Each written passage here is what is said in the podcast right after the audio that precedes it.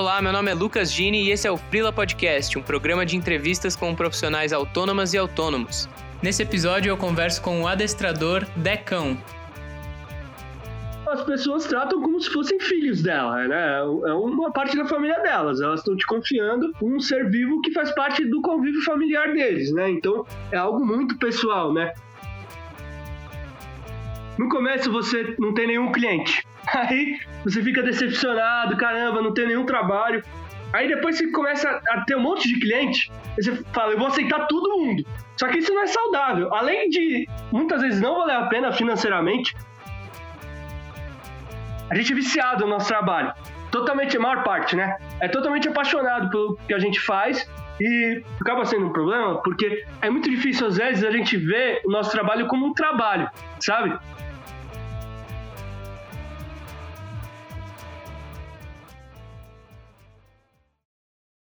E aí, Decão? E aí, Gini, tudo bem? Tudo bem, cara, e contigo? Também, tudo certo. Cara, já te agradeço por ter conseguido um tempo aí no meio dessa loucura para conversar comigo hoje. Imagina, eu que agradeço a oportunidade de estar falando do meu trabalho, é um prazer sempre.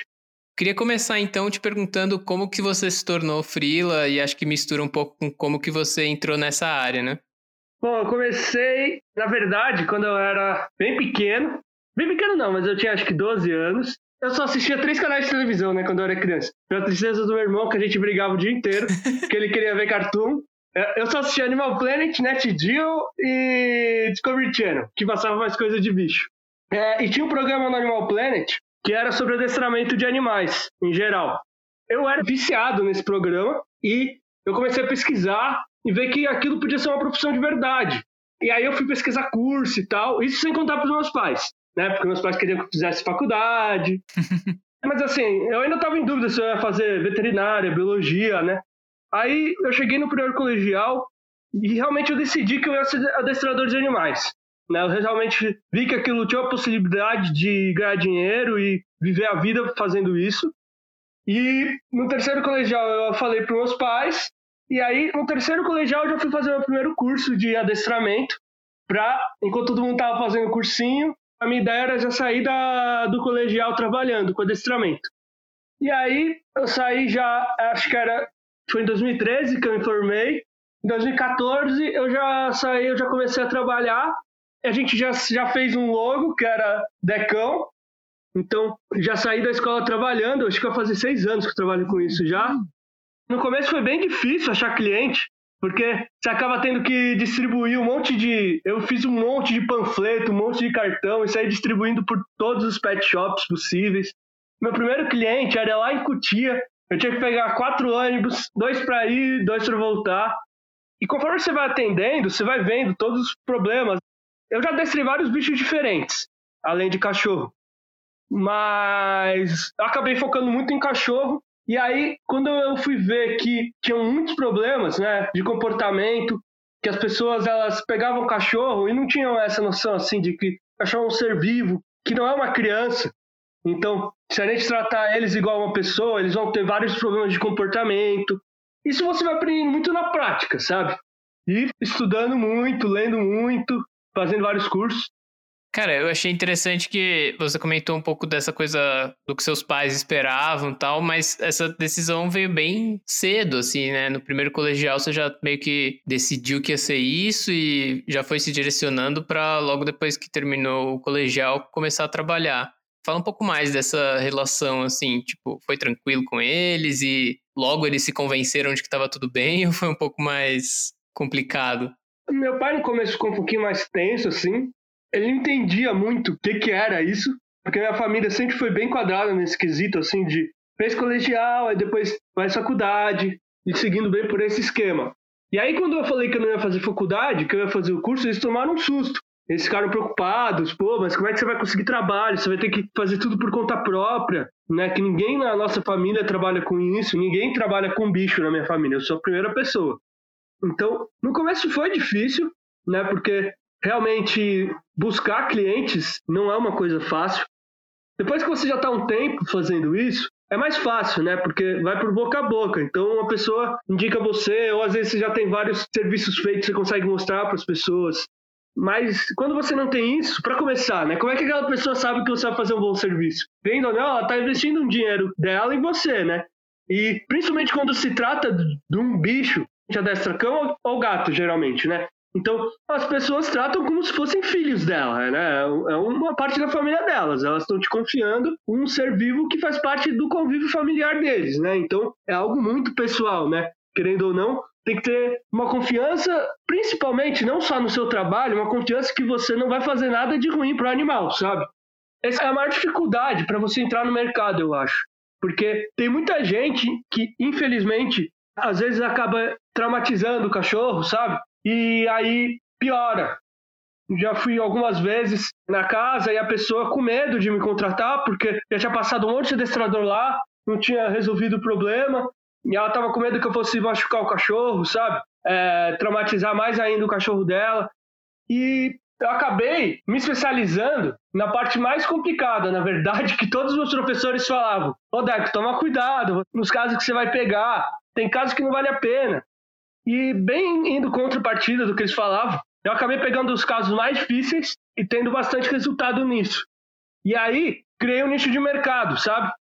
Então, as pessoas que têm problemas de comportamento bem difíceis, tipo, mordeu o filho, tá destruindo a casa, muito imperativo o cachorro, o cachorro não consegue se acalmar, é, avança em todos os cachorros na rua, não tem como passear com ele, essas coisas, acabei me especializando nesse tipo de comportamento.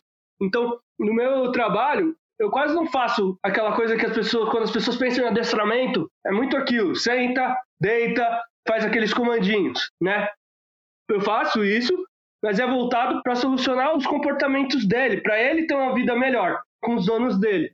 Nosso trabalho é muito focado nisso. E, voltando à sua pergunta, conforme meus pais foram vendo que eu fui conseguindo achar meu nicho de mercado, que as pessoas foram confiando muito no meu trabalho, cada vez mais tendo indicação. Eles foram ganhando mais confiança em mim.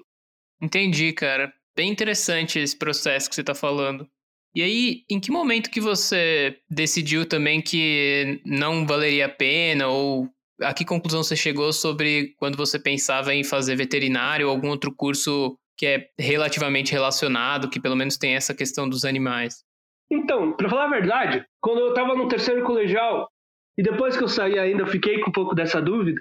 Minha dúvida principal, na verdade, era a psicologia. Por quê? Porque na psicologia tinha uma área que se chama psicologia animal.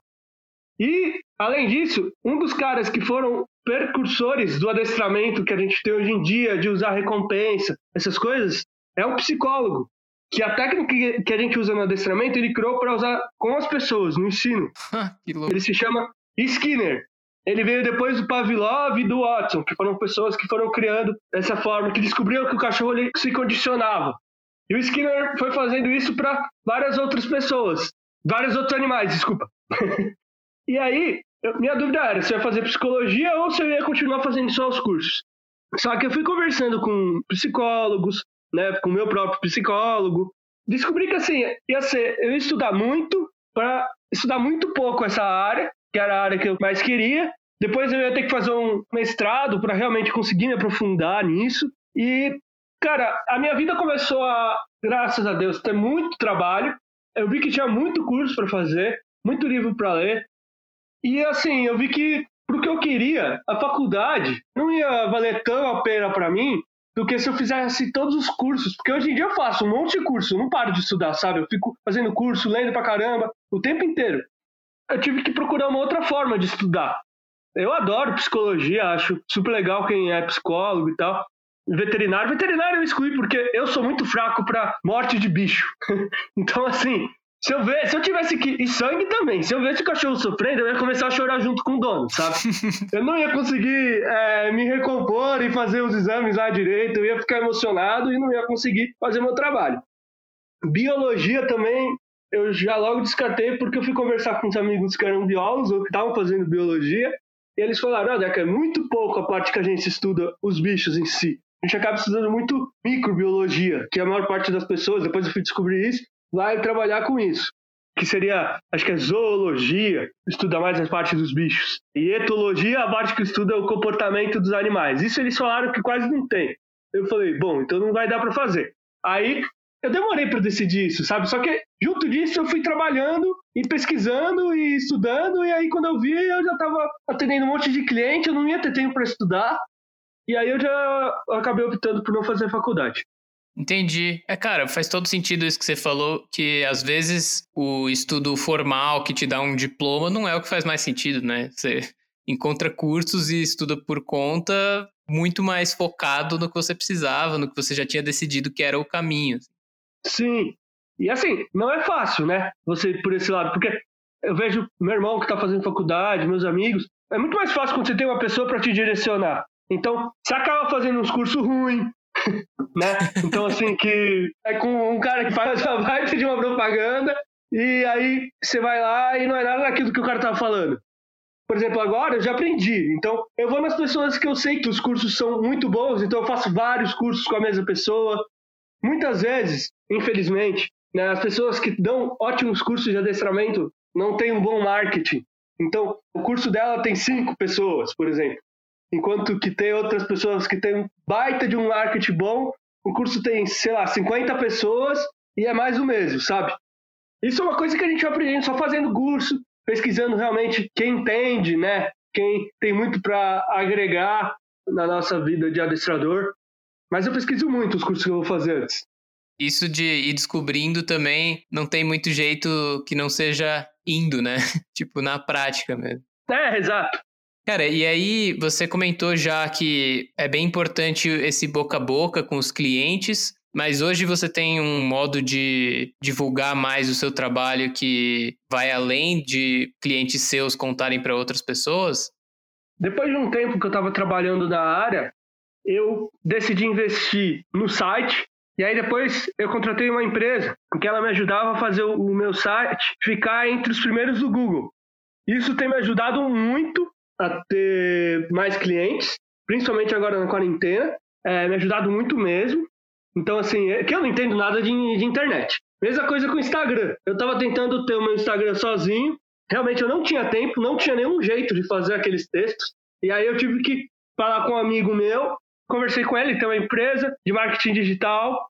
Eu falei, pô, você não consegue me ajudar a fazer um negócio mais legal? Uns videozinhos no Instagram, Facebook, essas coisas. Nossa, isso tem me ajudado muito também. Não só na parte de arrecadar clientes, mas de tipo, por exemplo, o cliente entra em contato comigo. Lá no Instagram eu tenho uma página com um monte de trabalho que eu já fiz. Então, eles perguntam, ah, mas como é que você trabalha? Eu já mando no Instagram, sabe? Que lá já tem tudo.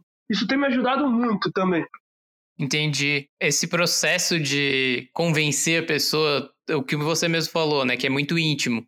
Isso ajuda pra caramba, né? Ter casos e mandar isso rapidamente, não precisar ficar contando longas histórias, ajuda pra caramba. É, ajuda muito. Muito mesmo.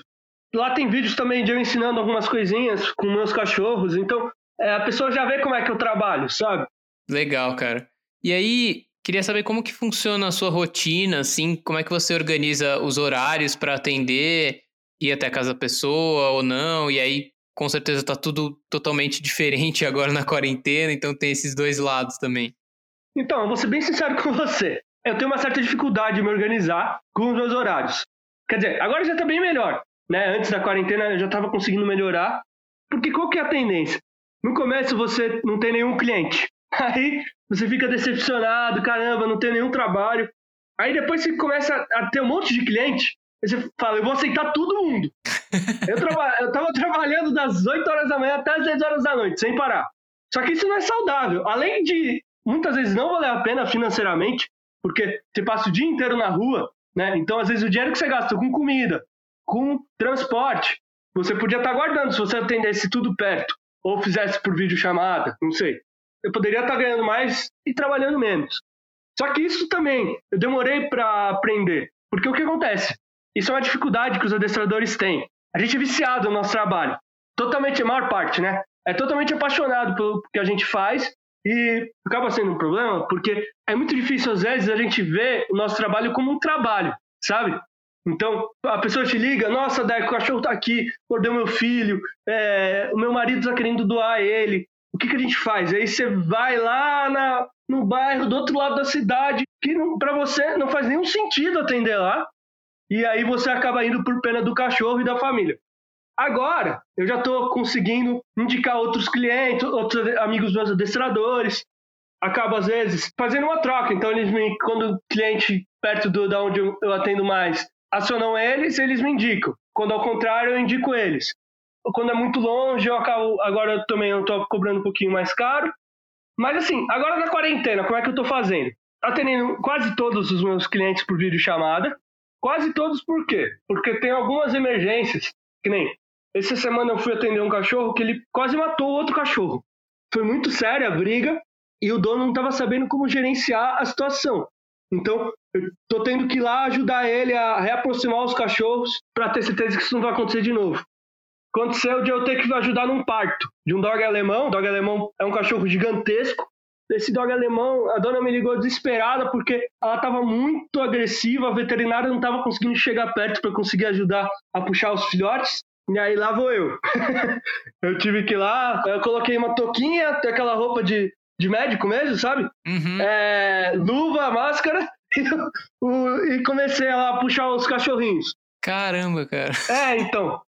Então, poucas coisas eu tô indo atender. A maior parte eu tô atendendo em vídeo chamada. Tem dado super certo. Obviamente, no começo eu tive que adaptar. De novo, eu sou péssimo com tecnologia. Então, assim, até eu achar o, o lugar que a luz fica melhor, essas coisas, eu fui meio que improvisando. Mas, assim, tem dado certo. Eu tenho trabalhado bastante. Meus clientes estão me falando que eles estão conseguindo treinar os cachorros. É porque o que acontece? Eu tenho que passar os comandos para o cliente fazer. Geralmente, quando eu vou na casa, eu faço com o cachorro e depois eu ensino para o cliente fazer. Agora é o contrário. Eu mostro para o meu cachorro e aí depois o cliente reproduz com o dele. O que às vezes demora um pouquinho mais, porque o cliente não tem toda aquela facilidade de manejo. Mas, por outro lado, o cachorro acaba respeitando mais rápido eles. Porque às vezes quando a gente faz e vai sempre na casa, pelo menos uma ou às vezes duas vezes por semana, o cliente ele fica meio preguiçoso, sabe? Então, ó, o adestrador tá vindo aqui educar o cachorro, esquece. Porque assim, no adestramento, a gente adestra o cachorro, mas também ensina os comandos para os clientes, porque eles têm que. O objetivo é o cachorro obedecer os clientes. Então, eles ficam meio preguiçosos de continuar treinando os cachorros quando eu não tô. E como eles estão tendo que fazer no dia a dia, eles estão sendo mais obrigados, eles estão se sentindo mais obrigados a treinar os cachorros. É, não tem como fugir da lição de casa agora. é, exatamente. Não tem como matar aula. Cara, e como que é a parte da grana, assim? Você comentou que no começo era complicado porque tem que se enfiar no mercado e não tem muito outro jeito sem se meter na cara, e que depois você passou a pegar tudo quanto é trabalho. E como que foi equilibrando isso, assim? No começo, eu não ganhava nenhum dinheiro, ser, ser bem sincero, assim. Quando eu saí da escola e já comecei a trabalhar, eu não tinha nenhuma noção de quanto que eu devia cobrar. É, ninguém me explicou isso também. Eu tinha medo de cobrar os meus clientes, né? Então, porque você fica com medo de te dar um preço muito caro e perder o cliente, e também se dar um preço muito barato, você não ganha nada. Eu acabava dando preço muito barato e não ganhava nada. Mas aí depois eu fui vendo que conforme os clientes eles vão te indicando, eles têm uma confiança. Então, principalmente quando você lida com os seres vivos da família, né? Os cachorros da família, os gatos da família, eles não vão arriscar contratar uma pessoa que, por mais barato que seja, eles não sabem se aquela pessoa é confiável. Preferem te pagar o seu preço sabendo que você é uma pessoa que vai fazer um bom serviço, do que se você cobra muito barato eles não te conhecem. Fui equilibrando assim. Mas assim, por outro lado, eu falei isso de que é ruim você atender um monte de lugares, mas no começo, quando as pessoas tão, me procuram para pedir ajuda de como procurar cliente, essas coisas, eu, eu falo para as pessoas darem as caras, sabe? Me atender em qualquer lugar, me atender em qualquer caso, porque conforme você vai atendendo em vários lugares, você vai conseguindo atingir os mercados muito maior do que se você ficar insistindo no começo, né? Só em um bairro, por exemplo. Porque se você fizer só em um bairro, provavelmente vão, vão ter adestradores mais experientes que você que já vão ter os clientes. Vai ser muito difícil você conseguir atingir esses clientes se você focar no começo só em um lugar. Mas depois que você já tem uma grande, um grande leque de clientes, já conseguiu solucionar alguns casos, já tem cães adestrados, aí você pode começar a diminuir, procurar um outro adestrador. Eu atendo, por exemplo, principalmente na Zona Sul. Ou se não, o que, que eu tenho feito também? Se eu vou para um lugar mais afastado, eu junto os clientes desse lugar Isso quando não tô na quarentena, né? E atendo todos eles, um perto do outro, nesse bairro, por exemplo, esses que foram longe. Se for para a Zona Leste, por exemplo, eu vou atender todos os clientes da Zona Leste no mesmo dia. Só que daí entra uma outra questão. Eu tinha muito essa dificuldade, que você tem que ser firme com seus clientes. Ser firme é diferente de ser grosso, né? Não precisa ser grosso, mas assim, tem que conseguir mostrar para eles, ó, eu só atendo aqui nesse bairro segunda e terça, por exemplo. Porque se você for abrindo brecha, ah não, tudo bem, eu venho na quarta. Aí você vai começar a perder dinheiro, muito dinheiro. Porque você não pode contar só o período até você chegar lá. Você tem que contar o, período de você ir, de você voltar. Dependendo do lugar, você demora três horas. Para ir, você demora uma hora. Para dar aula, é mais uma hora. Para voltar, é mais uma hora. Então são três horas né, que você vai ficar nesse lugar longe. E o gasto do transporte também, né? Exatamente. Então, às vezes, você vem de muito longe para um outro lugar, para um outro, um outro bairro longe, você acaba ficando sem almoçar. Isso acabou acontecendo muito comigo. Você se desorganiza com seus horários e você vai acabar não tendo tempo para almoçar, é, tendo que acordar mais cedo do que você realmente precisaria, se você tivesse tudo organizadinho, dormindo pouco, porque você fica preocupado, né, estressado. Então, tudo isso acaba influenciando negativamente. Então, na minha experiência, eu acho que é legal no começo a gente atender vários bairros, só que daí depois, quando você começa a pegar um pouco de experiência, você precisa organizar. Eu faço assim hoje em dia. Eu atendo todos os bairros mais longe no mesmo dia. Geralmente eu pego de sábado, porque o trânsito é bem menor. E geralmente a pessoa tem a opção de fazer uma ou duas vezes por semana. Mais que isso, o cachorro acaba ficando muito cansado, não absorvendo e também não tem tempo do cliente fazer os exercícios. Então, quando é longe, aí é mais complicado de fazer duas vezes por semana. Aí você, aí entra esse negócio de você ser firme e falar pro cliente: "Não, se você quiser fazer duas vezes por semana, ou é sábado ou é segunda-feira. Não vai dar para ser outro dia. Mas até você conseguir, esse negócio dos valores, para mim foi a parte mais difícil de todas. Porque quando você vai atender gente com menos poder aquisitivo, que não tem dinheiro para pagar o, o, valor que você cobra, e você vê que ela precisa, aí o que, que eu acabo fazendo? Ao mesmo tempo que eu vou ajudar ela, eu também não posso ter gastos, né? eu não posso sair totalmente prejudicado. Então, eu acabo atendendo ela ou pela internet ou por um dia que sim que tá mais livre. Então, tipo, domingo, aí, se ela tem carro, geralmente eu combino, ó, eu vou cobrar bem mais barato para você, mas aí você vem me buscar e me trazer de volta, por exemplo. Aí já economizo no, no transporte. E geralmente, quando é a pessoa mais humilde, elas aceitam. Porque quando são bairros mais isolados, periféricos, as pessoas não vão, cara. As pessoas têm medo, Adestrador é meio mesquinho, para te falar a verdade, muitas vezes. Então, se recusa a atender bairros mais isolados, porque ele sabe que as pessoas não vão ter dinheiro para pagar. Então, assim, como eu, eu, trabalho muito porque eu amo o que eu faço, e as pessoas precisam também, né?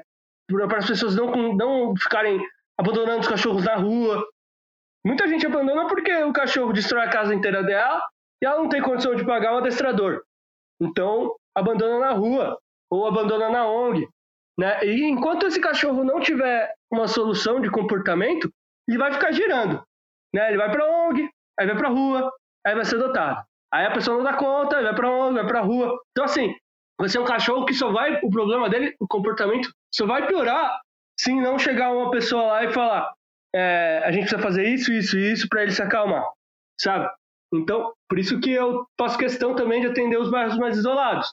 Mas, de novo, para você conseguir fazer isso, você tem que ser rígido no quesito de não ir só pelo emocional. Se eu for só pelo emocional, eu atendo todos os cachorros e aí eu não vou ter dinheiro para mim. É, o que para mim é muito difícil também, né? Porque eu fico vendo cachorro, aí eu fico querendo atender todo mundo e eu não posso, né? Senão também eu não vou ter dinheiro para mim. Respondi a pergunta, né? Respondi? Fica tranquilo, cara. Porque às vezes eu vou falando um monte e eu me perco no que eu tava falando. Não, eu tô achando muito da hora, relaxa. E aí, cara, eu fiquei pensando também como que você organiza para uma parte do rendimento do trabalho ser meio que reinvestido, né, para fazer os cursos que você falou que você faz bastante. Como que você consegue organizar isso para valer a pena e para se pagar e o quanto disso tem retorno? Sei lá, essa conta, como eu não entendo nada da área, para mim tá parecendo muito impossível assim. Então, cara, é muito difícil você conseguir fazer isso. Então, assim, você tem que ser muito regrado. E para ser bem sincero com você, eu não era no começo. Então, assim. Até é... porque você era muito novo também, né, cara? É, então eu não tinha nenhuma noção, né? Eu acabava gastando o dinheiro que eu ganhava, eu gastava tudo, fazendo curso e tal. Mas meus pais me ajudaram no começo bastante, pagaram os cursos. Mas aí depois, tudo você tem que pensar, sabe?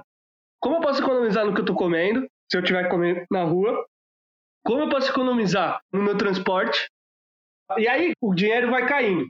Todo mês eu faço um controle de todos os clientes que eu tenho, então eu anoto todos os meus clientes numa folhinha, faço conta de quanto que eu vou ganhar, o líquido. E aí depois vou tirando todos os gastos que eu vou ter, o que sobrar, uma parte eu guardo e a outra parte eu gasto. É, só que assim, o que eu guardo, eu tento sempre ser o mesmo valor todo mês. Se eu ganhar X, mesmo que for menos do que no outro mês, o mesmo tanto de valor do outro mês eu vou guardar. Aí assim, por exemplo, que nem na quarentena, diminuiu um pouco os meus clientes. Isso me ajuda a ficar um pouco mais tranquilo, porque eu tenho, eu tenho uma reserva. Sem essa reserva, você acaba ficando mais desesperado, né? Putz, e agora? Se tiver um imprevisto de ter um curso sensacional que você quer muito fazer, só que você gastou todo o dinheiro que você tinha em besteira. É, então eu, eu guardo sempre uma grana. Eu tento fazer sempre dois cursos por ano, no mínimo. No começo do ano eu já pesquiso os cursos que eu quero fazer e me organizo para fazer. E os preços dos cursos, eles variam muito. Então, tem muito curso legal que não é tão caro assim, tem muito curso que é caro e também não é tão bom assim, né? Então você tem que pesquisar tudo isso para achar o curso que você vai fazer. Junto disso, o que é mais difícil? Eu faço pacotes de aulas, então de quatro ou oito aulas por mês. O que é bom, porque a pessoa me enrola menos para pagar. No começo, eu fazia sempre assim: ah, no final do mês você me paga. Aí as pessoas iam me enrolando, aconteceu de gente me dar calote.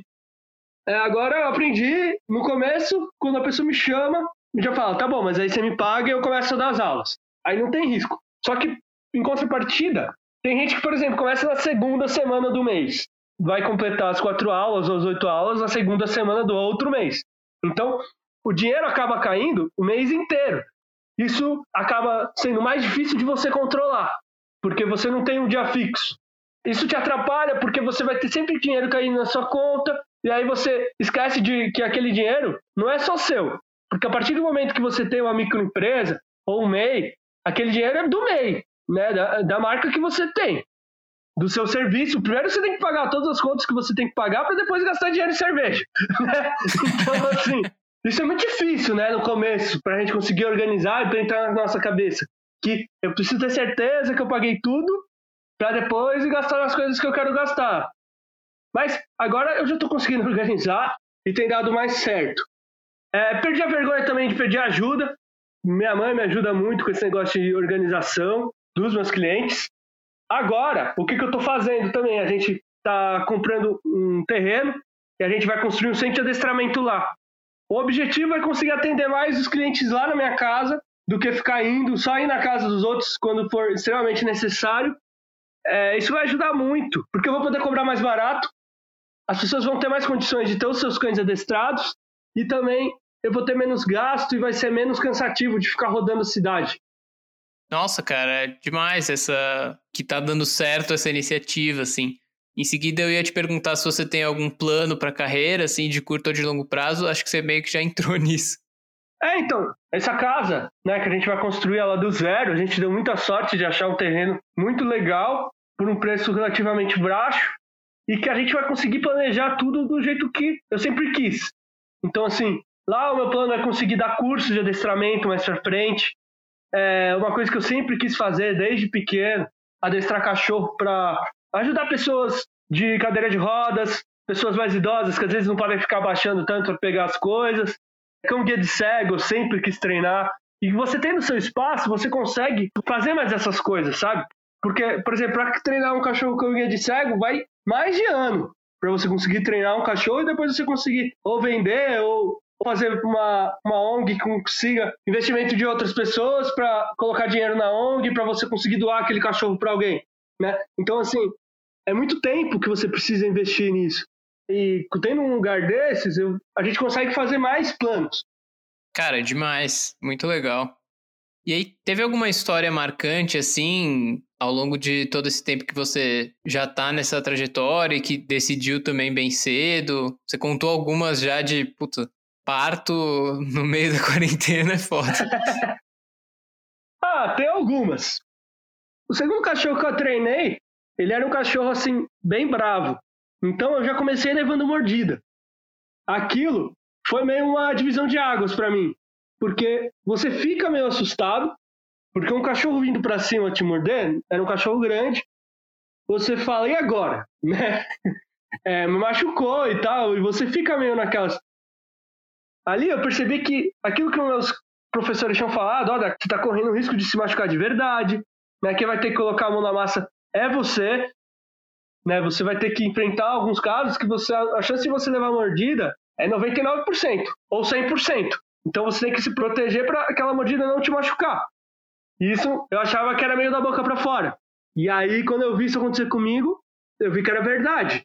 Mas assim, deu certo. Isso me fez me apaixonar mais ainda pelo meu trabalho. Eu voltei lá na casa, o cachorro nunca mais avançou. Eu consegui solucionar o trabalho. E ele agora já tá velhinho, não avança mais em ninguém. Então, assim, deu certo. Um outro caso, que é, eu fiquei muito emocionado de conseguir solucionar ele, era um Rodésia, é um cachorro chama o cão-leão da Rodésia, né, traduzindo para português. São cães enormes e que esse cachorro já tinha 10 anos. E aí a dona duvidou que eu ia conseguir socializar ele com outro cachorro, que era um cachorrinho bem pequenininho da filha dela mas que ela queria tentar porque o cachorro já tinha machucado muito o cachorrinho da filha dela, quase matado o cachorro. Aí foi um treino, eu falei para elas, né? Vai ser um, um treino que vai demorar. Demorou quase um ano, mas no final do ano, o combinado era ela conseguir passar o Natal com todo mundo, todos os cachorros da casa, juntos, da família toda. Deu certo, ela me mandou um áudio chorando, uma foto de toda a família, de todos os cachorros reunidos e ninguém avançando em ninguém.